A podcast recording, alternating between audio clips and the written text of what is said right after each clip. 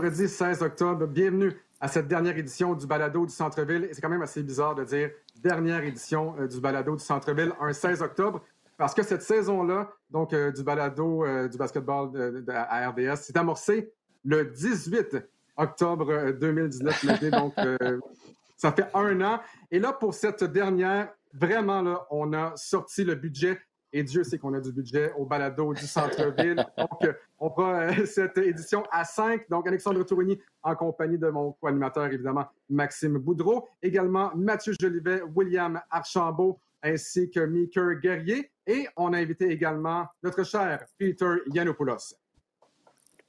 Hey, Peter. Peter. T'as pas l'air de bouger trop, hein? Dis-moi, euh, non. t'es-tu encore en train de me dire que MJ, c'est le GOAT? LeBron, avec euh, son quatrième championnat, c'est peut-être euh, le GOAT maintenant?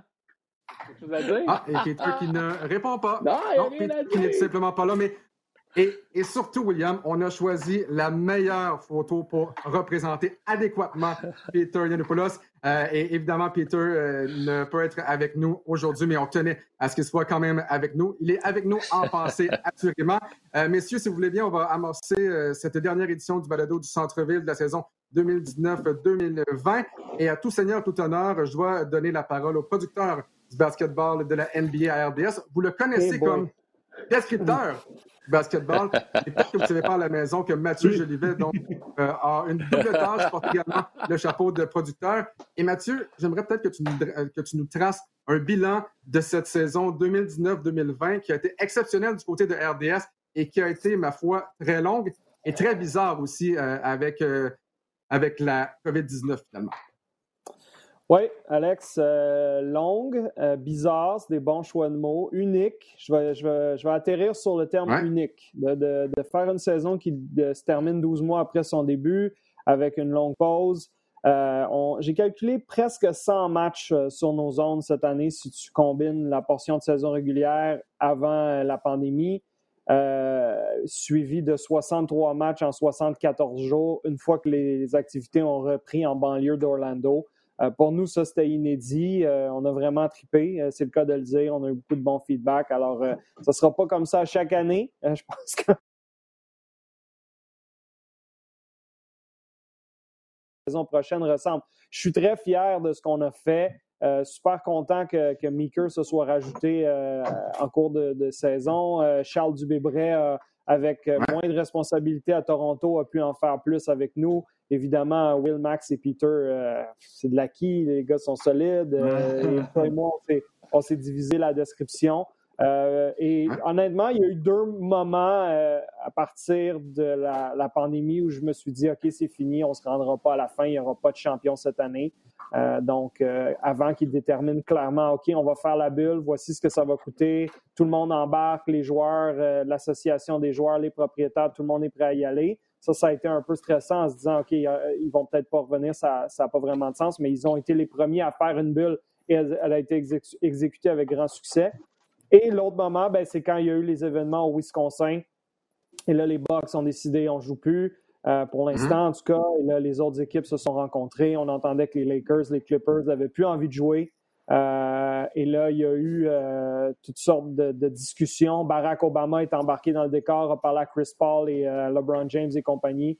Et avec tout ça, ben, on a réussi à avoir une fin de saison. Donc, simplement d'avoir un champion couronné sur nos zones dimanche, là, ça pour moi, c'est une grande réussite. Et ce que les gens à la maison peut-être ne savent pas, c'est que oui, c'était un véritable marathon à la fin de 63 matchs en 74 jours, mais tout le monde ici présent, on est père de famille, on a un emploi à temps plein également. Donc, il faut qu'on ajoute à ça tous les matchs de la NBA. Donc, ça faisait de longues journées. Euh, c'est un marathon qui s'est terminé. Euh, j'avais la langue pratiquement par terre, mais c'était tellement plaisant d'avoir la chance de décrire les matchs, messieurs, en votre compagnie. On a accueilli ben, également, euh, lors de la saison 2019-2020, un petit nouveau. Bon, un petit nouveau, je sais encore. Je, pense qu'avec Charles Dubébret, on est peut-être les deux plus petits en termes de, taille sur les matchs de la NBA à RDS et RDS2. Mais on a accueilli donc Maker Guerrier euh, comme chroniqueur, mais comme descripteur également. Euh, Maker, je sais que tu as eu la chance de décrire un match en séries éliminatoires. Qu'est-ce que ça représentait, qu'est-ce que ça représente pour toi de t'être rejoint à cette grande équipe du basketball de la NBA à RDS? Ben, je suis content que tu en parles, Alex, parce que quand, vous dites que vous aviez la langue à terre, oui, vous aviez tellement la langue à terre que j'ai dû venir en relève une fois. Euh, mais tu sais, c'est normal avec le nombre de matchs. Puis le nombre de matchs, on, l'a réalisé vraiment la semaine dernière lorsque Mathieu euh, en a parlé du nombre de matchs en si peu de jours. Tu sais, il n'y a pas eu beaucoup de, de, journées de pause à travers tout ça. Puis quand on est dedans, on s'en rend pas compte. On est constamment dans l'action. On est toujours en train de penser à la prochaine partie la prochaine émission, la prochaine chronique. Puis on sent pas ce, sentiment-là de, vague qui nous submerge. On le sent après quand c'est terminé. Euh, puis c'est lundi ou euh, oui, c'est lundi en fait que je me suis assis puis j'ai regardé ça avec un peu de recul puis je me suis dit Wow, quelle période on vient de vivre, une période exceptionnelle, tant au niveau euh, des, des, matchs, la période où on, pensait peut-être pas que la saison allait se terminer. Mathieu l'a dit à deux moments, on s'attendait à ce que ça, ça peut-être qu'on ferme la saison comme ça sans champion. Euh, donc, pour moi, de me joindre à l'équipe, c'était un, un privilège d'arriver comme ça en fin de saison, juste avant les, euh, les séries éliminatoires. Euh, en fait, je suis arrivé pour les séries éliminatoires. C'était pas prévu. Euh, si tout s'était passé comme prévu, j'aurais peut-être été là de temps en temps pour la saison. puis on commencerait là, là, à peu près. Fait que, tu sais, c'est pas du tout un, un été comme, comme je l'avais prévu. Puis deuxièmement, c'est à quel point, c'est de voir à quel point le basketball prendre la place dans le monde médiatique québécois présentement, parce que vous le savez tous, messieurs, vous êtes tous impliqués dans le basketball depuis très longtemps. Alex, euh, tu as décrit euh, à l'UCAM pendant euh, une décennie complète. Max, tu as, joué, as joué au basket. Même chose pour toi aussi, Mathieu. Tu as, joué, tu es producteur en ce moment. Will, tu as joué aux États-Unis. Peter, ça a été un coach. Moi, j'ai joué au secondaire, puis je suis le basket depuis très longtemps. Puis j'ai jamais senti cet engouement au Québec pour le basketball et de voir que ça part vraiment de la base. C'est pas juste une lubie de dire ah ça a marché à Toronto, ça marche au Canada, on pourrait amener une équipe à Montréal. Non, c'est plus que ça, c'est vraiment la base. Les gens qui jouent au basket, qui sont impliqués depuis longtemps, finalement, il y a un peu de lumière sur eux. Finalement, on reconnaît à quel point il y a du talent, puis à quel point c'est un, sport important à l'échelle mondiale, à l'échelle planétaire et nord-américaine, mais aussi à l'échelle locale. Et ça, pour moi, c'est probablement la chose la plus, euh, la plus réjouissante de me dire, aïe, aïe, je fais partie d'une équipe, d'une grande équipe de description en français, en Amérique du Nord, d'un sport majeur, pour moi, j'aurais pas pu demander rien de mieux, en fait. Tu as été trop gentil, Alex. Ta première, hein? ta, première, question à Meeker était trop facile. On n'a pas été assez euh, chien avec lui. Ou, euh, il y avait pas avoir une d'initiation de recrue. Vas-y, Mathieu. Meeker, fais-nous un top 7 là, comme ça au hasard de tes plus grands changements de règlement des 20 dernières années, puis la signification. Tu sais, quelque chose de vraiment tough ouais. qu'on lance du champ gauche. Là, des changements majeurs, mais non, c'était vraiment le fun de t'avoir de, te rajouter à l'équipe, Pinker. Je pense que les gens ont beaucoup apprécié, sérieusement. Ah, puis moi, j'ai été avec toi lors de ta euh, première description, Maker. C'était vraiment cool. Ben, c'est ce que euh, j'allais dire. Mon travail pendant cette, euh, ce match-là. J'ai même pas répondu à ça, en fait, parce que c'était pour moi, c'était tellement surprenant déjà qu'on me demande de le faire. Puis au départ, puis Mathieu peut vous le confirmer, mon réflexe aurait été de dire non. Puis là, je me suis dit, ben non, anyway, je vais le regarder le match, puis je vais vouloir, je vais commenter pendant le match. Fait que ah, je vais le faire euh, avec Will en studio, puis je suis content que ça, ça a bien été. J'en ferai peut-être pas une carrière, mais si vous êtes mal pris, messieurs, ça va me faire plaisir de prendre la relève. Il n'a pas dormi pendant 48 heures, il ne ferait pas la run, Alex. Je suis pas trop inquiet. Euh, Max, souviens-toi, au mois de mars, euh, on a eu, ben, je ne sais pas si c'est une chance ou la, malchance, de faire le dernier match sur les ondes de RDS avant la pause en raison de la COVID. Euh, c'était Jazz contre Raptors. Euh, justement, parlons de cette fameuse bulle qui, euh, bon, qui a commencé plus de quatre mois à la suite de l'arrêt des activités au mois de mars. Qu'est-ce que tu as pensé, toi, de ce concept de bulle-là, finalement?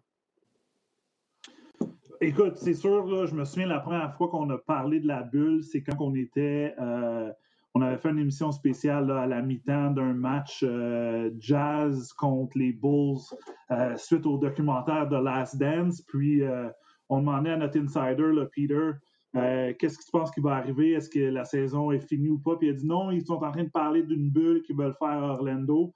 ma première pensée, c'est dit ben, ça va pas tenir. C'est quoi cette histoire-là à Walt Disney? tu pourras pas enfermer des joueurs pendant X nombre de mois sans qu'ils voient leur famille. Puis en plus, c'était en Floride où c'était un État là, extrêmement chaud, qui avait des cas COVID à, pu finir. Mais écoute, euh, on est rendu au mois, mois d'octobre. Euh, la bulle a été un franc succès. Ça a été étanche à 100% On a eu quelques histoires de, joueurs qui sont sortis aller faire des, activités euh, extracurriculaires, on peut dire Lou Williams, mais sinon, on salue Lou Williams, c'est ça. Un franc succès. Euh, moi, qu'est-ce que j'ai aimé, c'est euh, dans tous les autres sports, on a eu une bulle, mais on dirait qu'au basket, on avait une certaine proximité, qu'on était vraiment plus proche du terrain. On avait des hum. différents angles de caméra qu'on n'avait pas dans des matchs. On avait aussi, euh, à chaque fois qu'il y avait un arbitre qui faisait un appel, il venait au table board pour, pour parler. Ben, tu pouvais entendre exactement c'était quoi. Puis, c'est des choses qu'on n'avait pas avant. mais c'est sûr que pour avoir fait la, je m'ennuie des partisans, je m'ennuie d'avoir un avantage sur le terrain, euh, mais au moins on a eu un super beau euh, cadeau en termes qu'on a été capable de décrire autant de matchs, puis on a eu du bon basket, il y a eu du basket, des, performances relevées. Euh, les Raptors, on, aurait voulu qu'ils se rendent plus loin, mais ça se sont quand même rendus assez loin des performances des joueurs canadiens, Jamal Murray en tête, qui, mm-hmm. qui, était hallucinant contre la première série contre le Jazz. Donc, sur le terrain, le, produit était parfait, mais c'est sûr que euh, moi, j'aurais aimé ça voir des fans et j'ai hâte que la prochaine saison commence, euh, mais j'ai hâte qu'on ait des fans dans les arènes.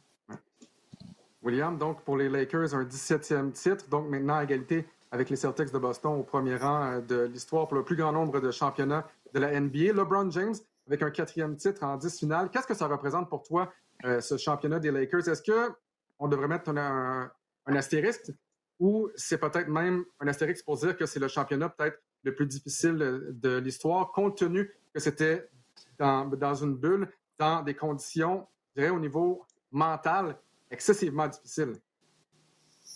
Ben, en fait, j'en ai fait mention lors du dernier match. C'était peut-être euh, mon dernier commentaire euh, suite à LeBron James euh, qui a obtenu le Larry Brand Trophy dans ses mains. Euh, beaucoup de gens en début de, crise ou en début de la, de, la, reprise des séries éliminatoires se disaient Mais regarde, va absolument mettre un astérix là-dessus. La saison a été euh, écourtée. Euh, il y a certaines équipes qui ont, le momentum. Ça, va être une, série éliminatoire qui va donner avantage à certaines équipes. en fait, quand on prend un, un pas de recul dans tout ça, on réalise que c'était une situation extrêmement difficile pour les joueurs. On a, on a entendu parler de certains joueurs qui ont eu des, des, euh, problèmes en termes de, euh, de, dépression, euh, le fait d'être loin de leur famille, de changer leurs habitudes, de se concentrer seulement 100% sur du basket, tandis qu'habituellement, ils peuvent passer du temps avec leurs amis, quelque chose qu'ils ne peuvent pas faire lorsqu'ils étaient dans la bulle. Euh, en plus de ça, ben, on a les situations où est-ce qu'on a des mesures sanitaires extrêmement euh, euh, très, très, très importantes à suivre qui, si jamais on déroge, il va avoir un impact majeur non seulement pour que la, Ligue continue à opérer, mais aussi pour des qui peut avoir un impact majeur sur les finances de la Ligue en général. Donc, en prenant tous ces, ces arguments-là en considération, moi, je te dirais que oui, si jamais on met un astérix, c'est pour démontrer que c'est possiblement le championnat le plus difficile à avoir euh, décroché, surtout du côté euh, du fait que ça fait un an que cette saison euh, a commencé. Puis en même temps, regarde, on a eu trois à quatre mois d'attente entre le moment où est-ce qu'on a arrêté la saison, mis la, saison en, mm-hmm. arrêt et qu'on a redébuté le tout. Les joueurs ont dû prendre le temps de se remettre en forme physique et on n'a pas eu beaucoup de blessures en début euh, de, la reprise. C'est quelque chose qui était quand même assez incroyable, mais pour, une, pour des joueurs professionnels, d'aller, de, s'arrêter pendant quatre mois de temps et de repartir à tellement un haut niveau comme ça, c'est extrêmement dur, non seulement mentalement, mais aussi physiquement. Donc, c'est vraiment, euh, je donne chapeau, un, à la Ligue d'avoir été capable de réussir ça, et deux, aux Lakers d'avoir gagné un championnat dans une année euh, extrêmement difficile. Et juste rajouter là-dessus, là, parce que je veux rebondir sur ce que Max et Will viennent de dire, c'est très pertinent. il n'y en aura plus jamais de bulle. OK? parce que, basé sur ce que ça coûte, trop cher. sur le feedback des joueurs qui sont sortis de la bulle LNH à Toronto, Edmonton, puis de la bulle NBA Orlando, ils ont tous dit que c'était important de le faire, c'était important de préserver les revenus, c'était important de garder notre ligue sur la map, mais on ne veut plus jamais revivre ça. J'écoutais un podcast hier avec Jared Dudley des Lakers qui disait que c'était comme une prison de luxe. Je ne vais pas me plaindre, j'ai eu un très bon salaire pour aller là, mais on ne pouvait rien faire. On ne pouvait pas au début sortir de notre chambre d'hôtel. On pouvait. Euh, c'était isolé. Oui, tu avais un feeling un peu campus universitaire des fois, là, euh, que LeBron n'avait jamais vécu, en fait, parce qu'il avait sauté son expérience universitaire. Mais tu avais aussi. Ce campus-là. Ben, écoute, oui, dans le sens que j'irais là me faire payer une coupe de millions, moi aussi, c'est sûr. Mais mon point, c'est les joueurs ne voudront rien savoir de retourner là et la mm. Ligue non plus veut rien savoir. On veut ramener les, fans graduellement, revenir avec cette, euh, ces, revenus-là mm. aussi. Le basket a été un très haut niveau. Hein. Comme Will dit, ça a permis aux gars de focuser ensemble. Il n'y avait pas de voyagement. Il y avait un élément très, très stratégique. À chaque game, l'intensité était vraiment forte. Mais des builds, comme on a vu, vous n'en verrez plus jamais. Puis un autre point, un autre point que je trouve important aussi, euh, lorsqu'on parle de la bulle puis le championnat, est-ce qu'on met euh, euh, un astérisque à côté du championnat des Lakers? ça a été le championnat le plus difficile à remporter aussi parce que le fait qu'il n'y ait pas de partisans, il n'y avait pas d'avantage du terrain. Puis toutes les équipes de la NBA, on se le rappelle, ils se battent pour terminer parmi les quatre premiers et très souvent finir premier de leur division ou de leur conférence. Pourquoi? Pour avoir l'avantage du terrain, pour que dans les matchs difficiles, les matchs 5 puis les matchs 7, ben on est cet avantage du terrain-là. Mhm. Et ce que les experts disaient, la plupart des observateurs disaient avant la bulle euh, du hockey puis euh, du, euh, du, basket, c'est que ça va avantager qui le fait qu'il n'y ait pas de partisans? Les équipes qui sont négligées. Donc, c'est pas pour rien qu'on a vu une équipe comme Miami, entre autres, réussir à battre les Bucks. Pas convaincu qu'ils auraient battu les Bucks si les deux premiers matchs avaient eu lieu à Milwaukee. Et de voir les Lakers remporter ce championnat-là contre toute l'adversité. N'oubliez pas que les Lakers faisaient partie des deux équipes qui ne voulaient plus jouer. Tu sais, LeBron est sorti de la réunion. Il y a des joueurs, les joueurs des euh, Clippers l'ont suivi.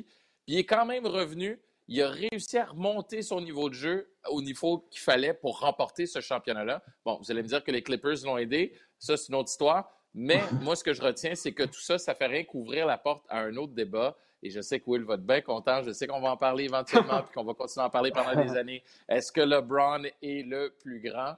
Vous connaissez ma réponse. J'ai bien hâte qu'on en parle à un moment donné, mais euh, je ne me mouillerai pas tout de suite. Mais ma réponse est claire là-dessus.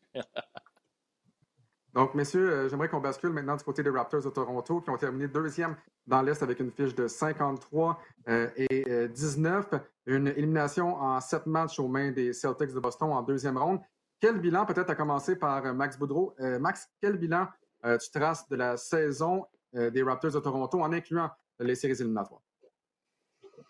Ben, il faut se rappeler qu'avec la perte de Kawhi, moi je pense que le bilan des Raptors est au-delà des attentes parce que à part peut-être les joueurs qui, sont encore dans l'uniforme des Raptors puis les, membres des entraîneurs, il n'y a personne qui voyait les Raptors finir, qui voyaient les Raptors finir deuxième dans, dans l'Est et avoir autant de succès qu'ils ont eu. Ils ont eu plus de victoires cette année sans Kawhi que l'année passée avec un Kawhi. Euh, donc, moi, je pense que c'est une super bonne saison pour eux. Cependant, leur fenêtre euh, rapetissée là, au jour le jour parce que, euh, écoute, on a des joueurs qui vieillissent d'un côté, on a des joueurs autonomes qu'il faut re-signer, la masse salariale qui ne bougera pas, c'est sûr, avec euh, l'année qu'on a eue. Euh, donc, il y a plusieurs décisions qui doivent être prises de, pour Massa et Bobby Webster, à savoir qu'est-ce qu'on fait avec, nos joueurs l'année prochaine. donc, je pense que côté saison régulière, on a été au-dessus de des attentes de tous nos, les panélistes ici, les analystes qu'on a. on pensait que oui, que les Raptors allaient dans l'Est. Et après ça, ben, ils ont fini deuxième dans l'Est. Et là, on, a eu des attentes élevées en se disant, ben, ils vont sûrement se rendre jusqu'en finale, euh, au moins de conférence, contre les Bucks. Et euh, eux et les Bucks ont perdu au deuxième tour. Donc, euh, moi, je pense qu'en gros, les Raptors ont bien fait, mais je pense qu'on aurait pu faire un peu meilleur en série. Will, pour toi, l'avenir des Raptors de Toronto à très court terme, dans un an, euh, est-ce que tu sens que les Raptors sont sur la pente ascendante par rapport à cette saison ou si ça risque d'être plus difficile à compter de la saison prochaine? Mais le pire, c'est que on s'est posé la question en début de saison, après le départ de Kawhi Leonard. On s'est dit, ben là, il va falloir probablement se débarrasser de certaines pièces. On va échanger Kyle peut-être recommencer avec des jeunes joueurs. Mark Gasol, ben, peut-être qu'il va être bien. C'est un contrat qu'on va pouvoir donner en liquidation à une autre équipe pour aller chercher des, des jeunes choix de, repêchage. Finalement, on s'est dit, ben, on va voir comment les mois avancent, si les Raptors performent bien au fur et à mesure que la saison avançait. On se on s'est rendu compte que les Raptors ont terminé dans, était probablement une des deux meilleures équipes de la conférence de l'Est pendant toute la saison régulière. Donc, on a décidé de rester avec le noyau qu'on avait. C'est la même question qu'on se pose cette année-là. C'est sûr et certain qu'on a entendu que Mark Gasol va quitter les Raptors, va s'en aller en Europe. On ne sait pas ce qu'il va faire, prendre sa retraite ou jouer avec une équipe européenne. Là, après, ça reste à dire comment on fait pour remplacer Mark Gasol, qui était quand même un joueur important côté défensif, surtout quand on joue contre des, plus, euh, des équipes avec des plus grands joueurs des centres, mais a été quand même un joueur qui euh, nous a amené, nous a donné du trouble à certaines reprises avec son manque de constance offensivement. Et des fois, quand on avait des, aliments un peu plus rapides, comme on a vu avec les Celtics, Marc Gasol ne pouvait pas être sur le terrain. Donc, on se pose la question, comment on fait pour remplacer Marc Gasol? Est-ce qu'on signe un Chris Boucher? Est-ce qu'on va chercher un autre, euh, un autre joueur de concession euh, qui est solide au milieu? Euh, Kyle Lowry, on sait qu'il est là encore pour un petit bout de temps. On a Pascal Siakam qui vient de signer son extension qui va, qui va débuter l'année prochaine. On va aller chercher un joueur comme Yannis Antetokounmpo potentiellement en 2021. D'après moi, les Raptors vont rester euh, compétitif pour la prochaine année, c'est sûr et certain, parce qu'on veut attirer un joueur comme euh, Yanis ou peut-être un autre joueur euh, agent libre. mais après la saison 2020-2021, là, ça va, être une, grande décision du côté de Messiah Jury, Bobby Webster, de décider ce qu'on va faire avec l'équipe. Est-ce qu'on se recommence à zéro? Et on refocus, je te dirais, l'équipe alentour d'un joueur comme Pascal Siakam? Ce qui est aussi euh, important à prendre en considération. Qu'est-ce qu'on fait avec un Fred Van Vliet? Plusieurs équipes vont vouloir mm. le re-signer. Si on n'est pas capable de re-signer Fred Van Vliet, est-ce qu'on va être capable d'aller chercher un joueur pour le remplacer? On sait que les Raptors ont eu beaucoup de succès en ayant des francs-tireurs alentour d'un Pascal Siakam qui a eu des difficultés, lui, de son côté, de réussir des tirs à l'extérieur euh, tout au long de la saison régulière. Donc, son père, Fred Van Vliet, va aller chercher un autre euh, franc-tireur. Donc, vraiment, tout va, va, va dépendre des prochaines actions de Messiah Jury, aussi Bobby Webster. Mais euh, d'après moi, on va rester compétitif au moins pour la prochaine saison pour attirer du talent euh, de tel que Yannis Antetokounmpo. Kawhi Leonard est, disponible à la fin de la prochaine saison? Kawhi Leonard, Paul George, euh, je sais pas, là. Mathieu, est-ce que tu sens que la popularité du basket au Québec dépend un peu du succès des Raptors de Toronto? Euh, où on est vraiment passé à un autre niveau cette année. Euh, parce qu'on se souviendra à quel point le basket est devenu très, très, très populaire il y a un an lors du championnat des, Raptors. Mais est-ce que tu sens euh, que, justement la popularité du basket au Québec dépend un peu du succès des Raptors? c'est une bonne question, Alex les codes d'écoute nous disent que, ben, évidemment, les Raptors en finale puis les Lakers qui affrontent le Heat en finale, c'est pas les mêmes chiffres. Mais il y a une base qui est là maintenant qui n'était pas là avant. dans cette optique-là, je suis doucement optimiste. Euh, c'est un travail de longue haleine, mais je pense que, comme Meeker a dit en début d'émission, euh, ça va bien dans ce département-là. Euh, le, Québécois moyen qui aime le sport ou qui aime le basket ou qui joue au basket jeune puis qui a décroché, parce que ça, c'est souvent un message qui nous revient sur les médias sociaux. J'avais pas vraiment suivi la NBA depuis une vingtaine d'années. Les Raptors m'ont fait embarquer. J'aime ça, vous écoutez RDS. Alors, euh, j'ai rembarqué. Ça, pour nous, c'est les messages qui valent de l'or, puis c'est là-dessus qu'on bâtit. je pense que quand les Raptors font un petit bout de chemin en série comme cette année, puis après ça, ils disparaissent, mais il y a encore du gros basket, puis il y a des gros joueurs comme LeBron James qui sont là. Euh, il y a de l'intérêt, puis ça, c'est positif pour les prochaines années. Tu regardes également les, les joueurs vedettes en général dans la Ligue, il y en a plein là. Euh, qu'on va suivre la saison prochaine. Puis là, d'ailleurs, c'est un peu ça le défi des Raptors, c'est de mm. constamment se renouveler parce qu'ils ont une bonne base, ils ont gardé Nick Nurse à long terme. Euh, si Akam va être meilleur que ce qu'il a montré en série, c'est sûr, il faut qu'il retrouve sa confiance, mais il est encore jeune. et, mais tu regardes le portrait dans l'Est et dans l'Ouest pour la saison prochaine, puis c'est pas évident. Là. Parce que là, tout d'un coup, à Brooklyn, tu as Steve Nash qui va diriger Kevin Durant, Kyrie Irving, Caris LeVert. Ça va être une équipe sérieuse pour la suite des choses. Miami a l'air solide avec Adebayo et Hero pour les prochaines années. Boston va être encore bon avec Tatum et Brown. Milwaukee va être encore dans le coup. tu regardes dans l'Ouest avec les Lakers, les Clippers, les Nuggets qui vont être très bons. Les Warriors vont être de retour. C'est pas évident de se renouveler, mais je pense que la force des Raptors, puis là où je pense que Masai Ujiri, Bobby Webster et tous les états-majors se rabattent, c'est de dire oui, on va essayer de garder nos gros noms, oui, on va essayer de garder Van Vliet pour quatre ans, Ibaka pour encore deux ans, avoir notre noyau. Mais il faut qu'on continue de développer des gars non repêchés, des gars de deuxième ronde, des gars comme Terrence Davis qu'on a vu cette année qui doit faire un autre pas. Peut-être que Chris Boucher, on le ramène euh, pour un autre deux ans, on lui donne la place de réserviste euh, à Ibaka comme centre, puis il commence à prendre son envol. Euh, Paul Watson n'a pas joué beaucoup en série, mais c'est un gars qui ont développé dans la G-League avec l'aide de Charles Dubébret. Puis moi, j'ai trouvé super intéressant, bon gabarit, athlétique, capable d'attaquer l'anneau. S'il continue à trouver ces gars-là, à développer ces gars-là comme huitième, neuvième homme qui prennent de plus en plus de place, ils vont demeurer en série compétitif année après année. Moi, c'est là-dessus que je me, je me rabats. Maker, euh, quelle est euh, peut-être ta surprise de du côté des Raptors de Toronto et ta déception de la saison 2019-2020? Euh, avant de répondre à cette question-là, juste euh, euh, faire un peu de, surf sur euh, ce que Mathieu disait, mm-hmm. puis par rapport à ta dernière question sur la popularité du basket. Je pense qu'on a un rôle aussi à jouer, tous les six, ainsi que les, autres journalistes sportifs au, Québec. C'est que oui, les Raptors sont une porte d'entrée vers le basket, vers la NBA, vers peut-être un nouveau sport ou un retour à un sport que les téléspectateurs et les consommateurs de sport connaissaient déjà, mais je pense qu'on a un rôle à jouer aussi de raconter des histoires. Euh, moi, avant d'être avec vous, lorsque je vous écoutais lorsqu'on échangeait sur les réseaux sociaux, ce que je trouvais intéressant et qui m'allumait, c'est toutes ces histoires justement dans la NBA dont on vient de parler, les équipes, les changements d'équipe, les changements d'entraîneurs, etc. Ça devient intéressant même pour le fan de sport moyen qui ne connaît pas le basket. Il peut comprendre les enjeux puis il peut euh, se transposer dans ces enjeux-là et dans ces histoires de basket ça demeure des bonnes histoires de sport.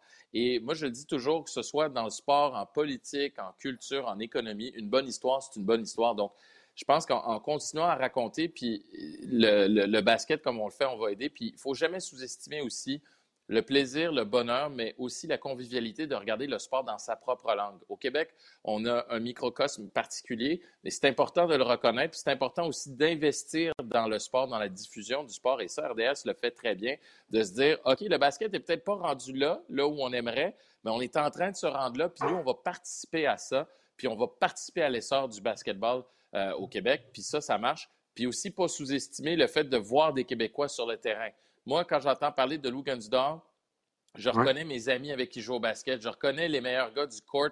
Euh, on jouait à, à Parkex ou qu'on jouait euh, sur, euh, sur Saint-Laurent dans la petite Italie. Tu reconnais ces gars-là puis tu fais comme Ah mon Dieu, lui va aller loin. Ben aujourd'hui, c'est vrai, c'est tangible. Quand je vois des Chris Boucher, je pense à tous ces gars que quand j'ai vieilli, on regardait puis qui se disaient Hey, moi, je veux me rendre dans la NBA puis qui sont restés à l'école en restant accrochés à cet espoir-là, ben aujourd'hui, ils ont un exemple, ces jeunes-là, en disant Hey, Chris Boucher l'a fait, moi aussi, je peux le faire. Fait que tout ça, je pense que ça aide à la popularité du basketball, puis c'est en train de, de se consolider. Puis je pense que c'est juste euh, le début. Pour ce qui est des Raptors, je vais y aller rapidement parce que je parle, je parle trop. Là, je suis hyper enthousiaste, comme vous pouvez le voir.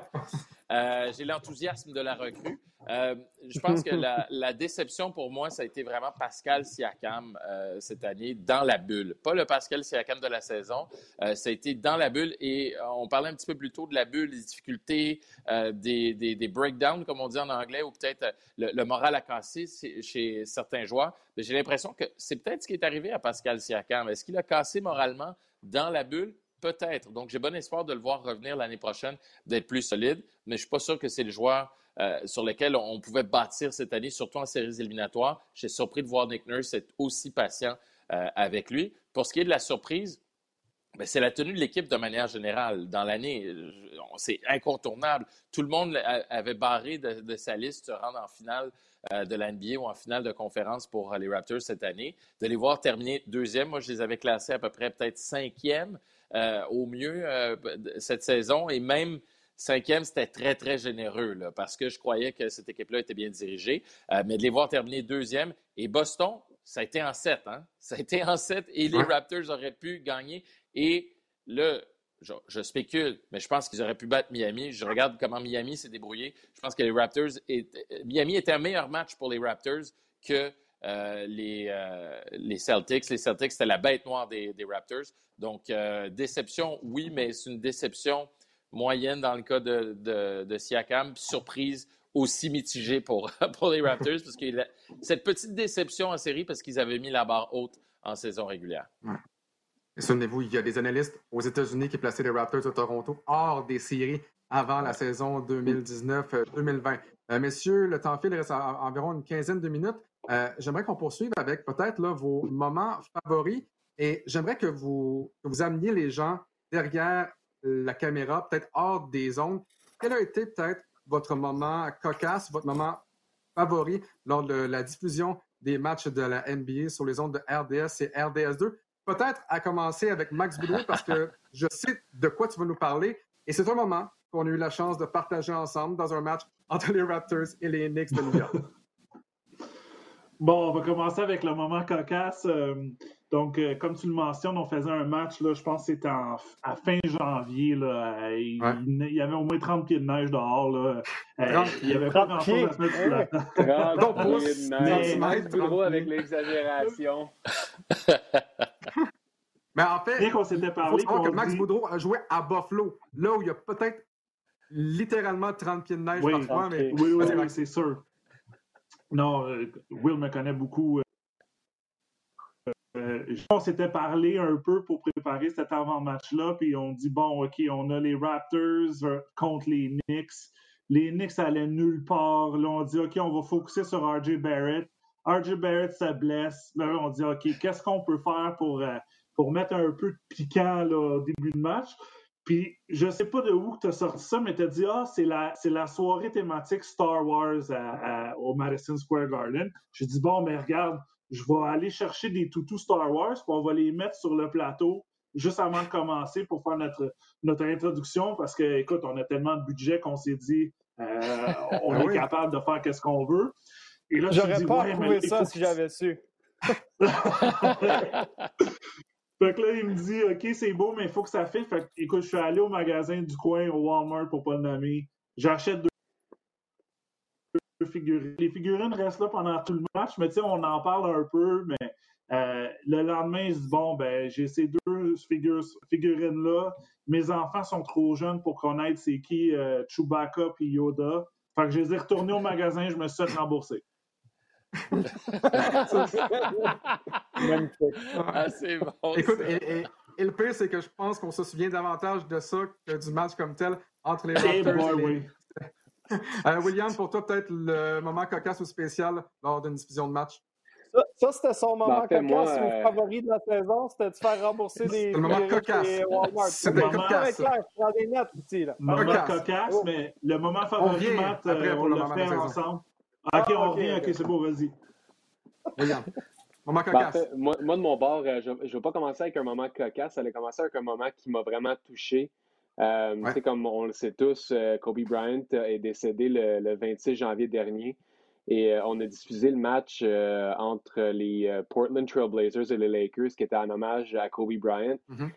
Et sérieusement, du 26 au 31, c'était vraiment des moments émotifs pour n'importe qui qui, qui, était partisan du basket, connaissait Kobe Bryant ou qui avait suivi Kobe Bryant tout au long de, leur carrière de joueur ou en tant que juste partisan en général. Donc, la préparation pour ce match-là, tout, tout au long euh, aussi euh, de, l'hommage à Kobe Bryant, l'avant-match, Usher qui, euh, qui, a chanté, ça a été vraiment émotif pour, pour nous autres qui étaient sur le plateau. Peter aussi avait les larmes aux yeux tout le long. Ça, c'était quelque chose qui était très touchant pour, pour nous. Euh, les Lakers ont perdu ce match-là, malheureusement. Mais l'affaire qui, euh, fait comme un pont à, ce sujet-là, je vous dirais, puis qui, est devenu, on pourrait dire, un moment cocasse ou intéressant ou le fun, c'est euh, le match des étoiles par la suite, qui a eu lieu quelques semaines plus tard et qu'on a vu le, trophée de MVP changer de nom et devenir le Kobe Bryant Award pour le joueur le plus utile du match des étoiles. Et aussi le fait qu'on a intégré la nouvelle euh, façon de terminer les matchs des étoiles. On ne sait pas si ça va être implanté pour les prochaines années, mais cette année, c'était le Elam Ending, où est-ce qu'on accumulait les, scores des trois équipes, lors des trois premiers quarts. Et il fallait euh, gagner par, euh, il fallait marquer 24 points ou avoir un écart de 24 points lors du quatrième quart. Et on s'était dit au début, ça va tout changer la donne, ça va être un match très bizarre, on, il va y avoir personne qui va être intéressé, ça va ruiner le spectacle. Et en fin de compte, c'était possiblement un des matchs des étoiles le plus ah intéressant qu'on a jamais vu voir, que, pu voir. Moi, je me souviens, pendant le match des étoiles, j'étais debout en train de crier, d'écrire le match avec Peter. On capotait. On avait Kyle Larry qui prenait des fautes offensives dans un match des étoiles. On n'avait jamais vu ça. Et finalement, ça se termine, tu sais, avec, euh, je pense que c'était un, un lancer franc. Euh, un lancer franc. C'était Anthony Davis. Ouais. ouais. mais même à ça, ça, ne dérange pas. C'était Anthony Davis, mais c'était tellement un match des étoiles qui était. Euh, c'est comme c'est vraiment la façon que Kobe Bryant serait donné sur le terrain. Mm. compétiteur jusqu'à la dernière seconde tout au long du match d'étoiles et les joueurs se mm. sont donnés à 100 offensivement tant que défensivement. Ça, ça m'a vraiment marqué euh, au courant de, cette saison-là. William, simplement pour revenir là, sur le fameux match entre les Trailblazers et les Lakers, c'est possiblement le, le, match le plus bizarre que j'ai eu la chance d'écrire à RDS. D'une part, tu parles de l'avant-match. Euh, donc, tu étais au bout euh, du, du, plateau. Peter était à mes côtés. Euh, et là, Peter, je pense que trois minutes après le, début de l'hommage, Peter, comme tu l'as dit, a les larmes aux yeux. Et non seulement il a les larmes aux yeux, il pleure à côté de moi. Je regarde Peter, je pleure à mon tour. Et pendant toute la première demi, là, on a parlé de Kobe Bryant, on a on a parlé de Kobe sur les images du match, tout simplement. Euh, C'était un grand moment. Je, suis très fier d'avoir eu la chance de décrire ce match-là euh, à vos côtés, messieurs, donc William et euh, Peter. Euh, c'est un moment que je vais me souvenir assurément tout au long de ma vie. Max, on va revenir à toi également pour que tu puisses nous dire finalement c'est quoi le plus grand moment de la saison 2019-2020. Ensuite, on ira à Mathieu puis à Mika. Euh, écoute, j'en ai deux, mais le, premier, euh, c'est avec Mathieu. on a fait le, le, comeback de l'histoire des Raptors euh, juste avant Noël. D'enfance, les, les, les, Mavericks. J'ai toujours adoré les Mavericks. J'ai appelé mon, mon, garçon Maverick à cause de, de cette équipe-là. puis les Mavericks gagnaient par presque, je pense, 32 ou. je me souviens un peu, là, mais c'était plus que 30 points. C'était un match à sens unique. Exact. C'était un match à sens unique. Puis, euh, coup après coup, euh, on commence le quatrième quart. C'est sûr qu'on n'est pas aussi dedans, moins Mathieu, que lorsqu'un match est serré, palpitant, qu'on se lève de nouveau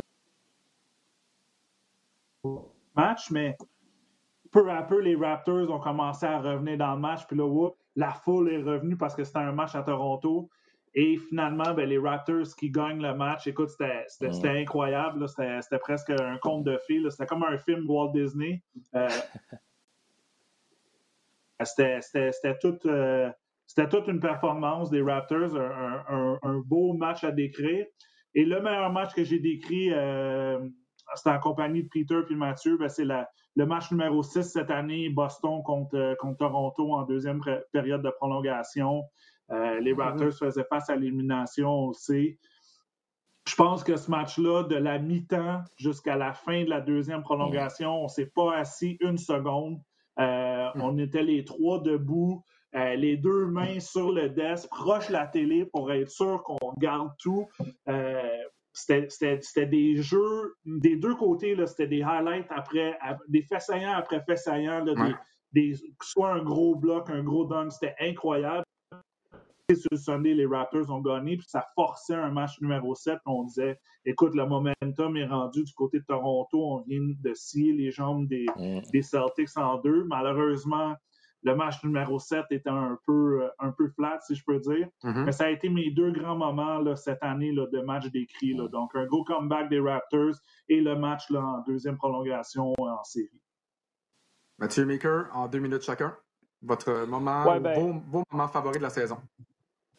Moi, j'en ai trois. Je vais y aller vite là, parce que le premier, c'est celui que Max a parlé, le 22 décembre, trois jours avant Noël. On ne s'attendait pas à grand-chose. Les Raptors perdent par 30. Ça allait nulle part. On embarque Carlos Jefferson, Boucher, fin du troisième quart. On les garde sur le terrain au quatrième. Et là, tout d'un coup, ça commence à débouler. C'est ça les moments magiques du sport. C'est quand on s'y attend le moins, puis quand ça sort de nulle part. Ça, c'était un moment magique qui est sorti de nulle part. Euh, ensuite, euh, pour moi, ça a été le match numéro 7, Thunder Rockets avec Lugans, euh, qui connaît le, moment de sa carrière euh, jusqu'à présent, très jeune carrière, mais ça aussi, c'est sorti de nulle part parce qu'il ne connaissait pas une série extraordinaire. Oui, il faisait parler de lui parce que défensivement, il faisait travailler Harden, mais en attaque, c'était très moyen. Là, tout d'un coup, il se met à réussir des trois points. C'est le meilleur marqueur de l'équipe, c'est la recrue. Une recrue qui fait ça dans un match 7 des séries, c'était de l'inédit. Et le, mon dernier, c'est le tir d'Anunobi, euh, match ah, numéro 3 contre les Celtics. Il reste même pas une seconde. Euh, on embarque Taco Fall euh, pour lui mettre de la pression sur la sortie de balle de Larry. La série a l'air finie. Ils vont perdre 3-0 après qu'ils réussissent pas ça. Et Anunobi réussit un tir où il se débarrasse du ballon rapidement. Ça n'avait aucun bon sens. Ça a redonné vie à la série. Et la, constante de ces trois histoires-là, c'est que tu es, debout devant le bureau, devant l'écran, mm. euh, ah comme un fan, mais qui a une perspective privilégiée dont la voix est transmise aux partisans partout au Québec. Euh, puis c'est des moments qui donnent des frissons. Fait que ça, tant qu'on en a un ou deux par année, moi, j'ai pas envie d'arrêter de faire ce job-là. ben, moi, j'étais content d'être là pour, euh, pour ce tir-là parce que j'étais jaloux de l'année passée quand Kawhi a réussi euh, son tir dans le septième match contre Philadelphie. Et là, de voir Anunobi redonner vie euh, aux Raptors. La preuve qu'il leur a redonné vie, on est allé jusqu'en septième match. Euh, mais comme on a déjà parlé de ça, je vais vous parler de mon moment euh, le plus cocasse, le plus bizarre et probablement le plus honteux de ma petite carrière télévisuelle. La première chronique que j'ai faite cette année à RDS, Mathieu me dit oh, Tu peux arriver avant, on va faire ta chronique avant le match. Et je pars de chez moi en après-midi, un peu pressé. Euh, il y a des travaux chez nous, je croise le contracteur, on jase un peu trop longtemps, mon char est barré dans, la ruelle. Fait que finalement, j'arrive à dernière minute, dernière seconde, j'arrive en studio, je me change, j'embarque sur le plateau et je vous rappelle qu'à cause de la COVID, il n'y a pas de maquilleuse. Donc, j'ai chaud. Et là, je me mets à avoir chaud et il n'y a plus rien qui arrête. J'ai juste chaud, j'ai chaud. Et là, je pense au fait que j'ai chaud, fait que j'ai encore plus chaud. Je fais ma chronique, Mathieu me regarde, il me dit Hey, ça a super bien été, c'est vraiment bon. Mais je le sais que j'ai eu chaud. Je regarde après ça la vidéo, puis je commence. Ça paraît pas trop sur un cellulaire, mais sur une grosse télé HD, ça paraît en maudit. Et là, j'essaie d'oublier ça, d'oublier ça. Je suis obsédé pendant une semaine. Et là, avant ma prochaine chronique, ma blonde, euh, elle rit de moi pendant une semaine. Et là, Mathieu me texte, il dit Parfait pour la chronique, viens, voici, qu'est-ce qu'on va faire, blablabla. Et il me dit, trois petits points après, pense à t'amener une serviette. La dernière fois, tu as eu vraiment chaud. La honte de ma vie, les gars. Et là, je suis sûr que cette jamais arrivé. est disponible sur la ah oui, ah, c'est certain. on va aller la regarder. On va la partager à nouveau là, sur, les, réseaux sociaux dans quelques minutes à peine. Hey, je suis jamais arrivé à la dernière minute après ça pour ma chronique. C'était parfait. Alors, messieurs, si vous voulez bien, le mot de la fin, on va le donner à notre ami Peter Yanopoulos. Peter? Non, Peter n'est toujours pas là. Messieurs, c'est vraiment là, un, honneur, un privilège d'avoir la chance, encore une fois, de travailler avec euh, vous tous lors de la saison 2019-2020. On ne sait pas quand la prochaine saison de la NBA va mm. recommencer. Chose certaine, on va assurément avoir du plaisir parce qu'on parce qu'on est vraiment une très belle gang. Et, et, et, malgré le fait peut-être qu'on avait la langue à terre à, la suite de ce marathon, j'ai tellement hâte de recommencer à travailler avec vous tous. Merci également pour votre présence dans cette dernière édition du balado du Centre-Ville de la saison 2019-2020.